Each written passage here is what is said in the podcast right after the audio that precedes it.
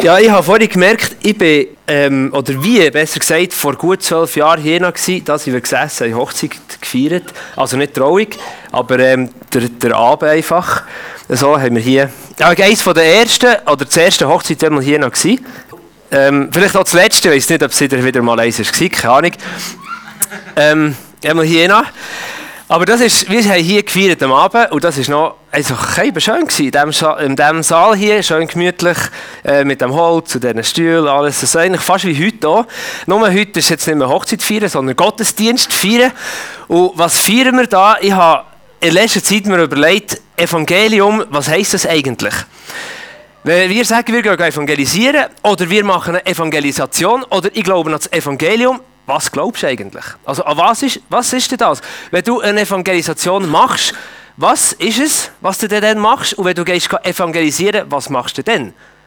Ja, du glaubst an das Evangelium, aber was, was ist es denn? Und da haben wir wahrscheinlich so viele Leute wie hier sind, äh, auch so viele verschiedene Definitionen. Vielleicht sagen wir schon, ja nein, Jesus Christus ist ja gestorben, oder? Am Kreuz von Golgatha, wir haben ja gesungen, auferstanden, das ist das Evangelium, der Durchgang zu Vater ist wieder offen, wir können gehen. Apropos Vater, ähm, ich bin diesen Herbst zwei Tage mit meinem Vater wandern, vom Sanetsch aus wieder zurück in die Länge, einfach ein da oben durch. Ähm, und die Motivation war eigentlich, meinen Vater noch ein besser kennenzulernen und dass wir Zeit haben miteinander. Wir können zusammen reden und äh, irgendwo in der SAC heute übernachten. Und es war gut, gewesen. wir hatten zwei Tage wirklich für uns. Gehabt. Ich habe meinen Vater noch ein besser kennengelernt und er mich, glaube ich, auch noch. Vater Sohn, das ist eine Verbundenheit, die in der Bibel, vor allem im Neuen Testament, explizit eigentlich im, im Johannesevangelium ganz oft vorkommt. Also die Verbundenheit von Vater und Sohn. Und hier haben wir jetzt nicht von Nathanael und Erik oder so, sondern wirklich von Gott und Jesus. Im Johannesevangelium hat es 21 Kapitel, im letzten steht gar nichts von dieser Verbundenheit, aber in den vorderen 20 kommt die Verbundenheit von Vater und Sohn und nachher auch du und ich, wir als seine Nachfolger, kommt in 164 Versen vor, wo eigentlich Jesus immer wieder darauf hinweist, so wie mich der Vater gesendet hat, so sende ich euch. Und ich bin nur da, damit ihr erkennt, der, der mich gesendet hat. Also, der Erik ist ein Abbild von Netto, auch von Sarah natürlich. Ähm, ich bin ein Abbild von meinem Vater, respektive wer mich sieht, sollte mein Vater auch ein bisschen sehen dort drin. Und wer meinen Vater kennt und, und so, dann denkt ich, jawohl, so ein bisschen hat er vielleicht schon, he? so klein. Ähm, und, und das ist ja genau das. Also, wer mich sieht, sieht mein Vater dahinter. Wer Erik sieht und seine Charakterzüge entdeckt etwas von Netto oder von Sarah. Und so sind wir alles Kind, Söhne, Töchter von unseren Eltern, Väter und Müttern. Und das Bild braucht Jesus die ganze Zeit im Johannesevangelium. Das Johannesevangelium hat ein einziges Ziel, was dort drinnen steht, also im Kapitel 20, Vers 31 steht dort drinnen. All das, was ihr jetzt gelesen habt, aufgeschrieben ist, also von Kapitel 1 bis jetzt hierher, geht es nur darum, damit ihr erkennt, die, die es lesen, damit ihr erkennt, dass Jesus Christus der Gesandte ist, der Messias von Gott dem Vater. Nur darum geht es. Also um die Rolle, wer Jesus ist und dass wir, die, die das lesen, erkennen, dass er eben der Messias ist. Der Gesandte, der Sohn vom Vater. Wenn wir eben überlegen, ja, was ist denn Evangelium, dann ist Evangelium ganz viel in dieser Beziehung drin enthalten. Weil Jesus ist auf dieser Welt, auf die Welt gekommen, um genau eigentlich uns zu zeigen, wie der Vater ist. Der Vater Wer ist denn das? Den kennen wir nicht so genau. Der hat einmal einen Bund geschlossen mit dem Abraham, mit Mose und so weiter, mit unseren Vorfahren durch die Wüste gewandert. Aber wer ist denn der Vater eigentlich? Und Jesus hat den einzigen Auftrag gehabt, auf die Welt zu kommen, um uns den Vater zu zeigen, wie er ist. Die Barmherzigkeit, die Liebe, die Heiligkeit vom Vater. Wer mich sieht, der sieht den Vater, der mich gesandt hat. Und das zieht sich so fest durch im Johannesevangelium immer wieder. Es geht nur darum, erkennt an mir, wer der Vater ist. Und wie hat das Jesus gemacht? Das ist jetzt Evangelium. Wie hat er es gemacht? Wenn wir anschauen, äh, wie Jesus mit den Menschen umgegangen ist. Immer wieder. Die Begegnungen, die Jesus mit denen hatte. Die einen hat er geheilt, die anderen hat er, äh, hat er die Sünden freigesprochen, die dritte hat er befreit von Dämonen. Es ist immer darum gegangen, dass Menschen durch das Handeln, was sie erleben, wo jetzt mit Jesus, in dieser direkten Begegnung, dass sie erkennen, wie es der Vater mit ihnen meint. Was er eigentlich für sie parat hat. Ein Wiederherstellungsprogramm. Und nicht nur von dir persönlich, sondern von den Beziehungen, von der Gemeinschaft. Noch weiter, von der Weltherrschaft, der alleinige Herrscher. Elohim, Gott ist da mit uns. Das ist nicht mehr so. Es ist nicht mehr, wie es Gott mal hat gedacht. Und die Begegnungen, die Jesus mit diesen Menschen hatte, ist genau der Ansatz. Wieder es so machen, wie es Gott gedacht hat.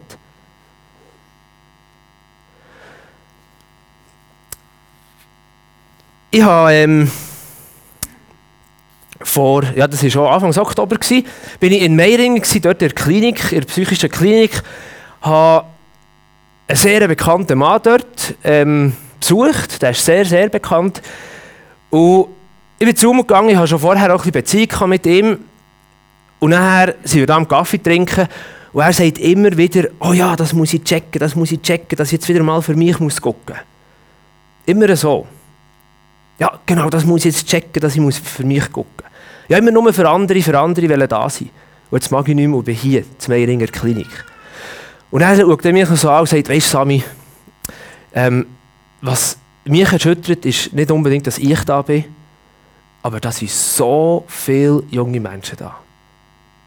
So viele junge Menschen. Das erschüttert ihn.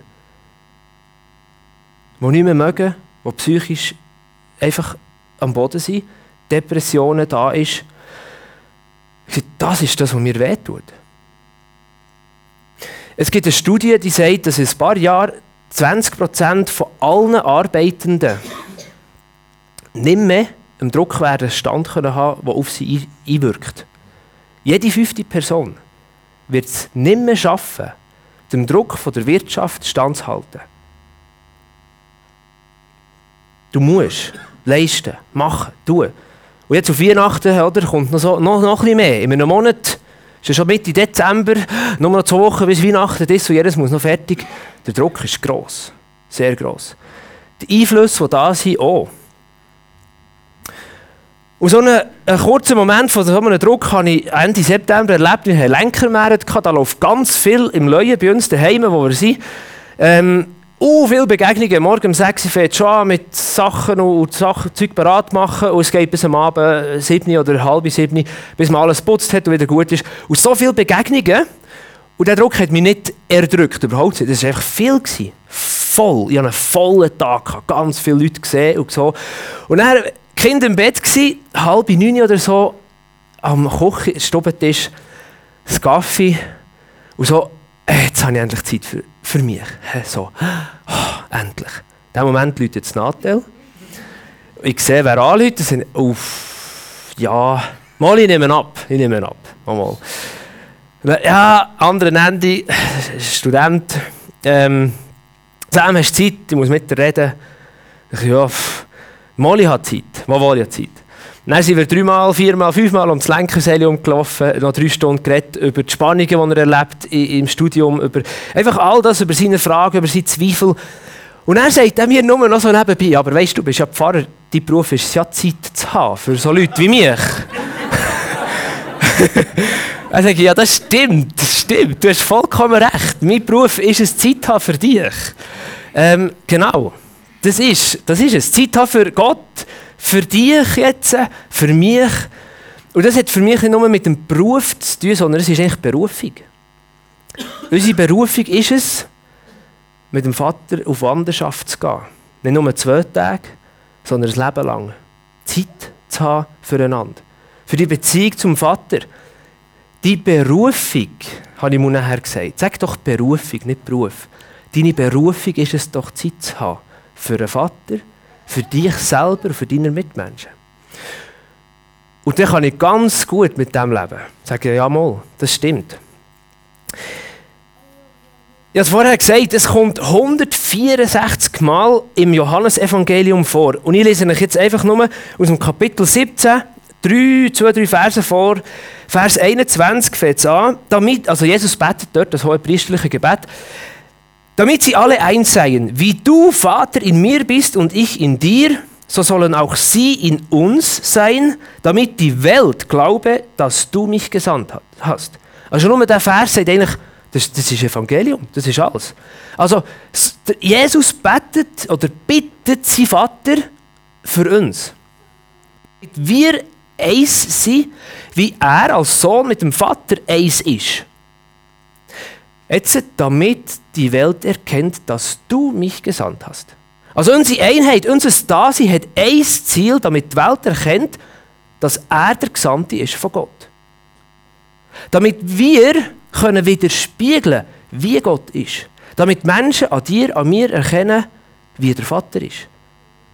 Damit Menschen am Erik erkennen, wie nett du ist. Oder?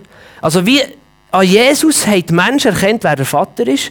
Und an dir, an uns erkennen jetzt, heute die Leute, wer der Sohn ist. Und somit auch, wer der Vater ist. Wir widerspiegeln, wir repräsentieren. Wir sind seine Botschafter auf dieser Welt. Und jetzt ist die Frage, was heisst das? Was bedeutet das? Und dann können wir nicht mit einem Schema XY und mit einem Kurs, jetzt machen wir das zu jenes. Darum sage ich immer, gang du schon evangelisieren, aber überleg ganz gut, was du sagst. Was heisst Evangelium? Evangelium ist etwas, kannst du fast nicht beschreiben, du musst es erleben. Also, du lebst Und beschreibst es nicht nur. Wenn du es wirklich lebst, dann musst du es nicht unbedingt beschreiben. Dann erkennen die Menschen an deinem Leben, wer der Vater ist. Sie werden es erkennen. Weil wir Gesendete sind von Jesus. Wie der Vater mich gesandt hat, so sende ich euch. Und jetzt überlegen wir an einer Geschichte, was das bedeutet. Die eine Geschichte ist im, im äh, Markus 10, 6, 34, 46, 30 ist ja gleich. Ähm, einfach Bartimaus-Geschichte. ähm, Markus 10 steht irgendwo dort. Genau. Ähm, wie es genau darum geht, Jesus begegnet dem Bartimaus. Jesus hat Leidenschaft. Als Einstieg für die Geschichte. Jesus hat Leidenschaft. Er hat Leidenschaft für Menschen, die eben ihn brauchen. Wo, wo du und ich, so wie, wie wir sind, mit unseren Grenzen, mit unseren Freuden, mit unseren Sorgen, mit unseren Wünschen, mit unseren Träumen, die da sind und vielleicht manchmal schon zerplatzt sind, für all die Menschen zu Meiringen, für all die Leute, wo es nicht mehr gut geht, die nicht mehr mögen, der Druck zu gross ist. Jesus hat Leidenschaft. Er gibt alles für Leute. Er hat Zeit. Für dich, für mich. Wir sind Adressaten von der Liebe von Gott. Und nicht nur wir, sondern ich überlegt, für wen alles? Für triebene Menschen vielleicht. Für Menschen, die verdammt sind, erfolgreicher zu sein als letztes Jahr. Du musst erfolgreicher sein als dein Konkurrenzgeschäft oder das andere. Du musst mehr rentieren. Oder Menschen, die wegen ihrem Alter oder wegen ihrer mangelnden Leistung nicht mehr produktiv genug sind und somit weggespart werden.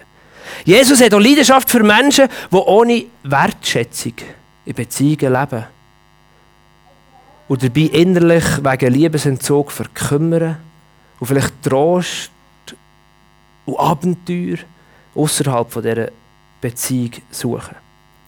Jesus hat auch Leidenschaft für Kinder, die nach Sicherheit und Geborgenheit lechzen nach der Trennung von ihren Eltern. Oder für einsame alte Menschen, die nicht mehr interessant sind für ihre Umgebung, abgeschoben in Heim, vernachlässigt in der eigenen Wohnung. Oder Mütter, die nicht mehr weiter wissen.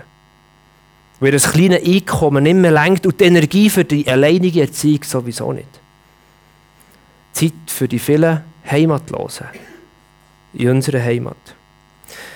Jesus hat auch Zeit und Leidenschaft für all die Menschen, wo es nur um einen Schein geht und nicht echt um das Sein. Für all die Menschen, die von lauter Sinnlosigkeit in ihrem Alltag in die Partywelt flüchten und noch dort merken, wie sinnlos das ist.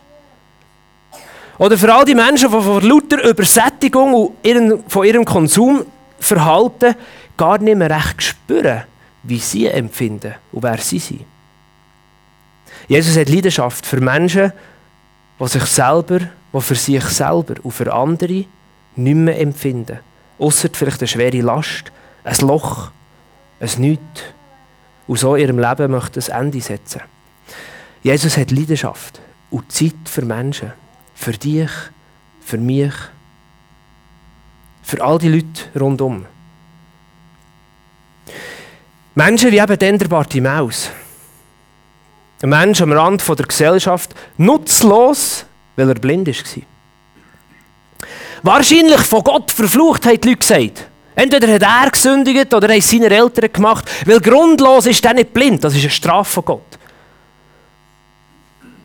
Und so ist er dahin vegetiert, am Stadtrand, am Wegrand, auf seinem Mantel, bettelnd knechtend von all diesen abschätzenden Blicken um ihn herum. Und sein Hunger oder sein Magen hat Hunger gemolden, weil er nichts hatte. Aber der Hunger vom Magen ist eigentlich nichts im Vergleich zu dem Hunger an Liebe gewesen, an Wertschätzung, an Annahme, dass nur doch jemand einmal Zeit hätte und zulässt. Der Hunger war viel, viel schlimmer als der Hunger im Bauch. verachtet, am Strassenrand, am Rand der Gesellschaft. Wir liegen nicht gerade am Rand der Gesellschaft oder nicht am Rand, am Strassenrand, aber eben vielleicht manchmal doch irgendwo in deiner eigenen Subkultur, wo du daheim bist, ein bisschen am Rand. Oder in der freikirchlichen Gesellschaft doch nicht ganz so das Zentrum bist, wie du dir das wünschst. Oder zumindest vielleicht in dieser Gemeinschaft hier dich nicht immer gerade so ganz im Zentrum fühlst. Vielleicht manchmal ein bisschen am Rand. Und vielleicht, aber schön, in der Mitte. Aber vielleicht auch in deiner Familie. Am Rand. Oder doch irgendwo zugehörig. Oder in deiner Ehe, Partner, Freundschaftsbeziehung. Bist am Rand. Sind Bedürfnisse da, die nicht gestillt sind? Bettelnd und niemand lässt zu? Ringen nach der Sicht, was da vorne ist, blind und hoffnungslos für die, für die Vergangenheit. Was ist da schon gewesen? Es bringt mir nichts. Was soll ich denn da vorne? Ich sehe nicht, was da ist. Und hier bin ich bettelnd und niemand lässt zu und sieht mich. Das ist die Situation von Bartimaus. Trostlos, hoffnungslos er hat nichts gehabt. Mensch war er aber.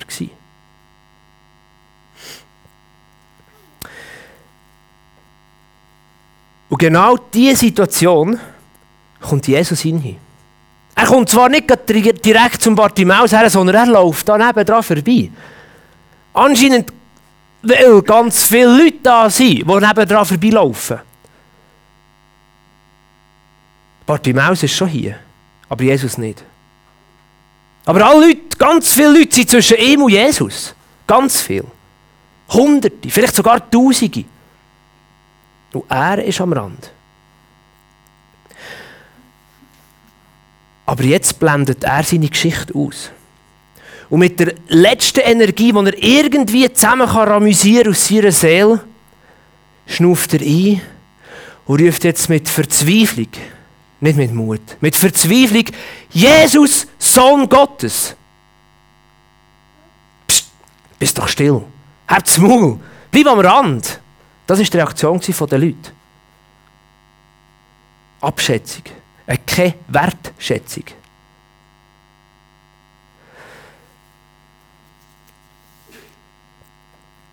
Nicht Nutz. Verzweiflung. Weil er ja blind war. Sündig wahrscheinlich. Irgendeinen Fehler gemacht. Er hat nicht gelenkt. Und jetzt heisst es noch, bist still. Aber der Ruf, der war lauter von seiner Seele als all das Geschwätz der Leute.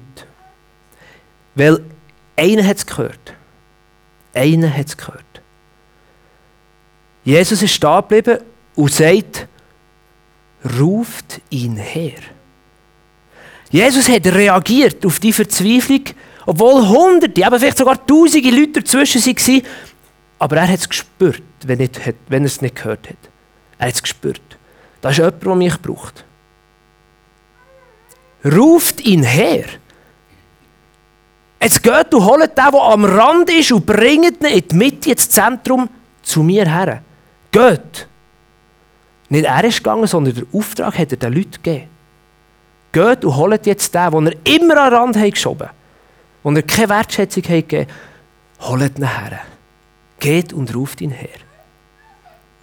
Und ich glaube nicht mit mega Glauben, nicht voller Hoffnung, aber mit einem riesen, hingebungsvollen Herz ist der Bartimaus gestolpert, weil er ja blind war. Dort die Leute horkeln zu Jesus her. Weil er gerufen ist worden vom Sohn von Gott. Jesus als Repräsentant vom Vater. Er ist nur auf dieser Welt, um uns, um dir und mir, und jetzt in diesem Moment ein paar Maus zu zeigen, wie es Gott, der Vater, mit ihm eigentlich meint. Die erste Reaktion ist, er gehört ihn. Die zweite, ruft ihn her. Er holt ihn vom Rand. Ein Leben lang am Rand gewesen. Er holt ihn von dort in die Mitte. Einen radikaleren Wechsel gibt es nicht. Nicht, ja, komm zwei, drei Stufen her. Sondern ruft ihn her. Bringt mir ihn daher. Zum Sohn von Gott. Du Sohn Davids. Ruft er.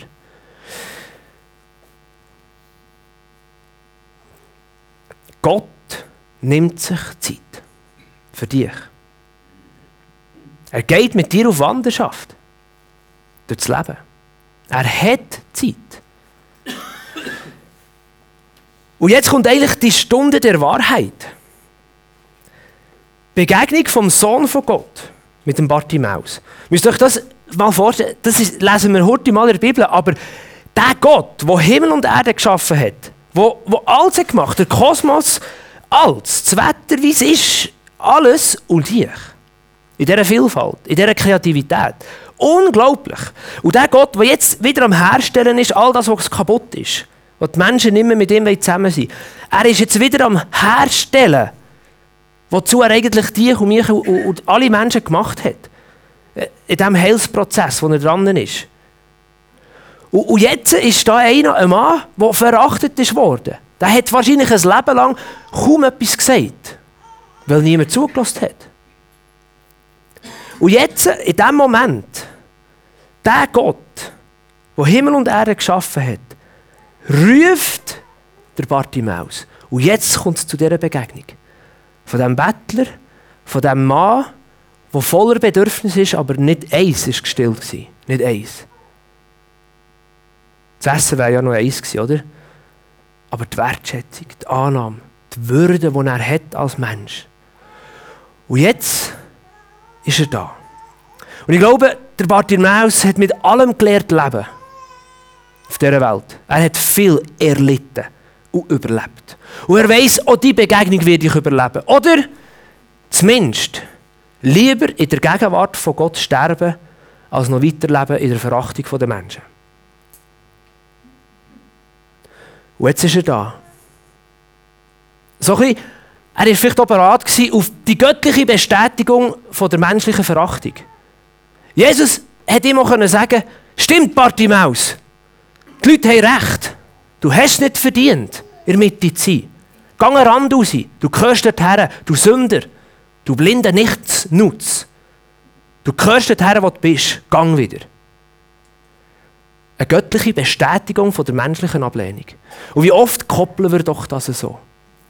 Deine Erlebnisse mit deinem Vater, mit deinen Geschwistern, am Arbeitsplatz und so weiter. Ah ja, Gott meint es doch nicht so gut mit mir. Das ist eine Lüge. Stimmt nicht. Bartimaeus ist da. Und Jesus sagt auch nicht, du hast gesündigt. Was zwar wahrscheinlich irgendwie stimmt und nachvollziehbar wäre. Aber er sagt ihm einen einzigen Satz, und das ist für mich etwas, wo wie Konzentrat ist vom Evangelium. Er ist da, da ist ein Bettler, eine wertlose Person von, aus Sicht von allen Menschen. Und jetzt ist Jesus am Wiederherstellen von dieser Würde von diesem Menschen. Als Ebenbild vom Vater. Und er fragt nur einen einzigen Satz.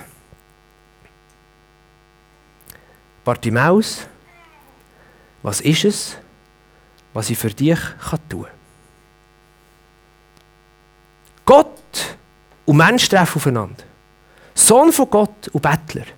Und jetzt fragt doch tatsächlich der Sohn von Gott, was ist es, was ich für dich tun kann? Er sieht den Bartimaus nicht einen, der gekrüppelt ist und nicht studieren kann und für nichts zu brauchen ist und am besten einfach weg, sondern er sieht da eine eigenständige, mündige, würdige Persönlichkeit, die fähig ist, zu benennen, was er braucht. Schon nur das ist Würdezusage. ja, klar, sagt Bartimaeus, ist da perplex und sagt, ja, Jesus, Sohn Davids, ja, guck mich doch an, du kannst schauen, ich nicht, mach mich doch sehend. Bartimaeus nimmt sein Zeug, geht und sieht. Wir sehen vielleicht nur das Wunder vom Augenlicht. Aber was die Begegnung vom Sohn von Gott beim Bartimaeus hat ausgelöst, was er für ein Vaterbild jetzt hat, das lesen wir nur zwischen den Zielen. Aber wenn wir uns dem bewusst werden, was Jesus hier da hat, er hat den Menschen wiederhergestellt, weil er sich Zeit hat genommen für ihn. Er hat gesagt, was ist es, was ich für dich tun kann? Sag mir's. Ich habe Zeit. Ich bin voller Hingabe für dich. Voller Liebe für dich. Keine Anschuldigung. Nicht ein einziges Wort von Anschuldigung. Nicht. Nur die eine Aussage, was ist es, was ich für dich tun kann. Und so ist eigentlich die einfache Folge. Wenn hast du das letzte Mal Zeit gehabt, damit du die Frage von Jesus gehört hast? Jesus fragt auch dich, jetzt, heute. Was ist es, was ich für dich tun kann? Damit du aber das kannst beantworten kannst, braucht es eine Aufmerksamkeit, eine Achtsamkeit auf deine Bedürfnisse von dir. Was brauchst du? Wo ist mein Mangel? Wo fühle ich mich am Rand der Gesellschaft? Von Familie, der Ehe, am Arbeitsplatz? Wo habe ich Hunger nach Wertschätzung? Nach Annahme, nach Vergebung, nach Versöhnung. Und davon wünschen wir, dass ihr euch Zeit nehmt, bei euch herzuschauen. Und euch nicht hetzen und stressen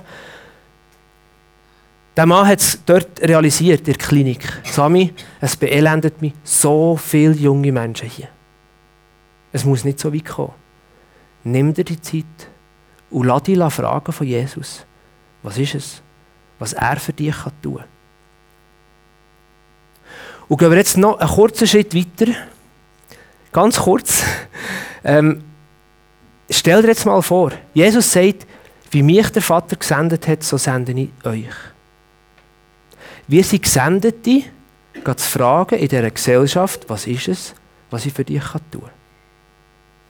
Nicht auf einmal, ja weißt du, solltest so und so und so und so leben und Jesus als der Sohn Gottes erkennen und dann kommt es gut. Nein, die erkennen ihn schon an deinem Leben. An deinem lieben und würdevollen Umgang mit ihnen. Was ist es, was ich für dich tun kann? Montagmorgen der Chef die abfordert. Ja, er hat ein teures Bedürfnis. Ein riesen Druck. Was ist es, was ich für dich tun kann? Ich gebe mir Mühe. Bis am Abend um 6 Uhr krüppeln. Ja, aber was ist er Weihnachten? Hast du es erfüllt? Hast du es erreicht oder nicht? Und so weiter. Was ist es, was ich für dich tun kann? An dem, unter anderem, dürfen die Leute erkennen, wer der Vater ist. Das ist Evangelium. Ja, ähm, Evangelium, ganz viel gibt es noch, gibt es, aber es, wir müssen es nicht sagen. Einfach leben und erleben. Wir jetzt noch beten und ich weiß nicht, wie es noch geplant ist, vielleicht singen wir noch ein Lied zusammen, vielleicht können wir einfach noch ein bisschen still sein. Ähm, nimm dir Zeit, dass die Begegnung zwischen Jesus und dir darf stattfinden. Auch jetzt, heute Morgen. Und überleg dir, was würdest du ihm sagen, wenn er dich fragt, was er für dich kann tun kann. Jesus, ich danke dir von ganzem Herzen, dass du nicht ein König bist, der herrscht mit eiserner Schwert, mit Angst, mit Machtausübung, mit, mit, mit brutaler Hand, sondern du bist ein Herrscher, der dient. Du bist auf die Welt gekommen, du bist dir nicht schade gewesen, Mensch zu werden.